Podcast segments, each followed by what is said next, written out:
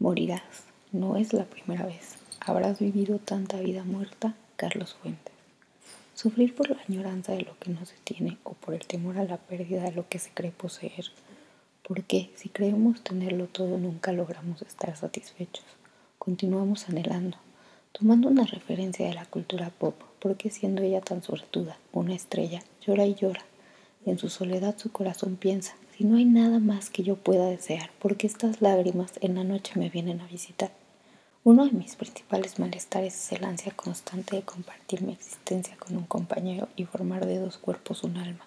Siempre he deseado vivir aventuras extraordinarias con una pareja, experimentar esa complicidad, tener un profundo conocimiento de otro ser, poder leerlo sin palabras, interpretarlo sin sonidos.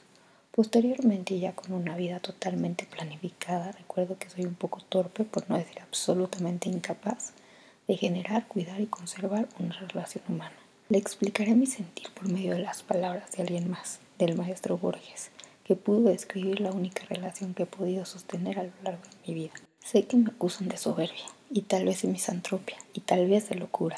Tales acusaciones que yo castigaré a su debido tiempo son irrisorias es verdad que no salgo de mi casa, pero también es verdad que sus puertas, cuyo número es infinito, están abiertas día y noche a los hombres y también a los animales. Mi soberbia proviene del aislamiento de callar los más íntimos dolores y de ser incapaz de compartir las más excelsas alegrías. Me paseo por la vida en la espera de esa conexión que juran dura una vida. Camino con el pecho aparentemente cerrado, pero con el corazón dispuesto a entregarse todo, con la puerta del alma siempre abierta. Que entre el que quiera, no hallará pompas mujeriles, pero sí la quietud y la soledad. Otra especie ridícula es que yo, Asterión, soy un prisionero.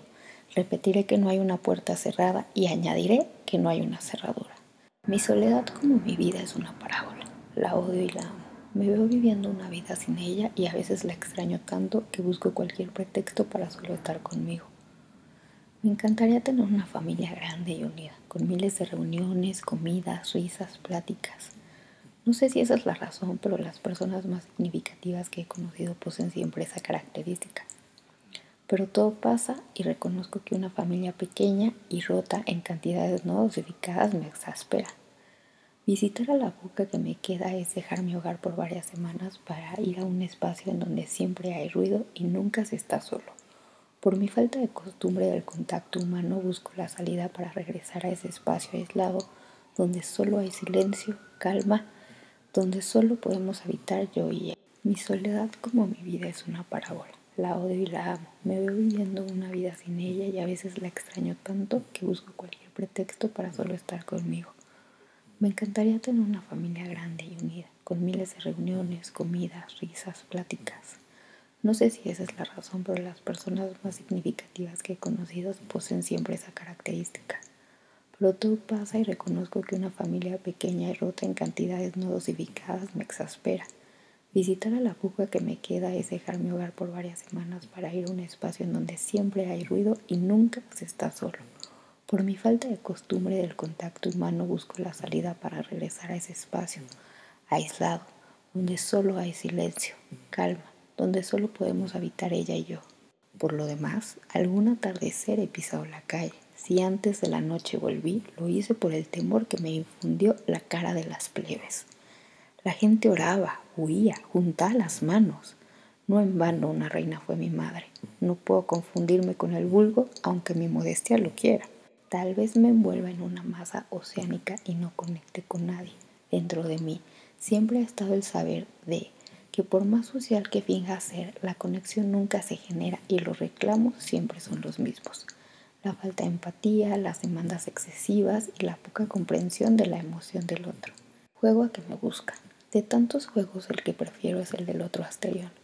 Finjo que viene a visitarme y le muestro toda la casa. A veces me equivoco y nos reímos buenamente los dos. Lo malo es que no es visible y a veces le reclamo la inmaterialidad, pues nada se compara con el sentir de otros brazos que te aprieten y te acerquen a un cuerpo que transmite no solo calor, sino también cariño. Cada nueve años entran en la casa nueve hombres, para que yo los libere de todo mal. Ignoro quiénes son, pero sé que uno de ellos profetizó en la hora de su muerte que alguna vez llegaría mi redentor.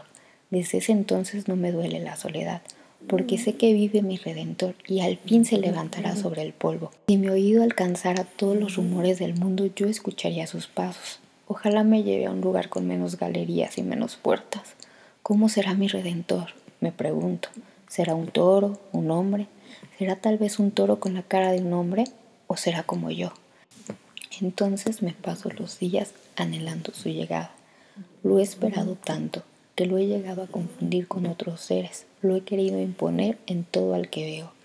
Imagino tanto el día del encuentro, las risas, las charlas infinitas, caminando los senderos que otros no se atreven a pisar, experimentar una conexión tan fuerte que pueda sentir sus dolores y llorar sus lágrimas.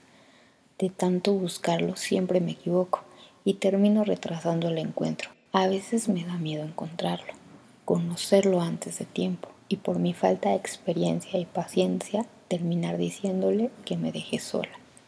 Lo creerás, Ariadna, el Minotauro apenas se defendió.